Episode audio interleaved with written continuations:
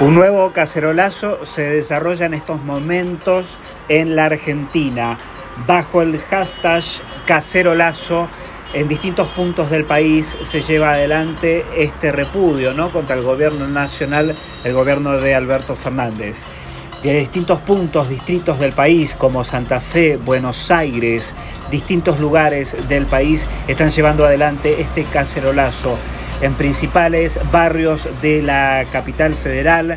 Se escuchan las cacerolas, este repudio, este, esta manifestación de la gente, ya también con un hartazgo ¿no? de tantos y tantos días de llevar adelante una cuarentena, un aislamiento social y obligatorio. Suenan las cacerolas una vez más en la República Argentina.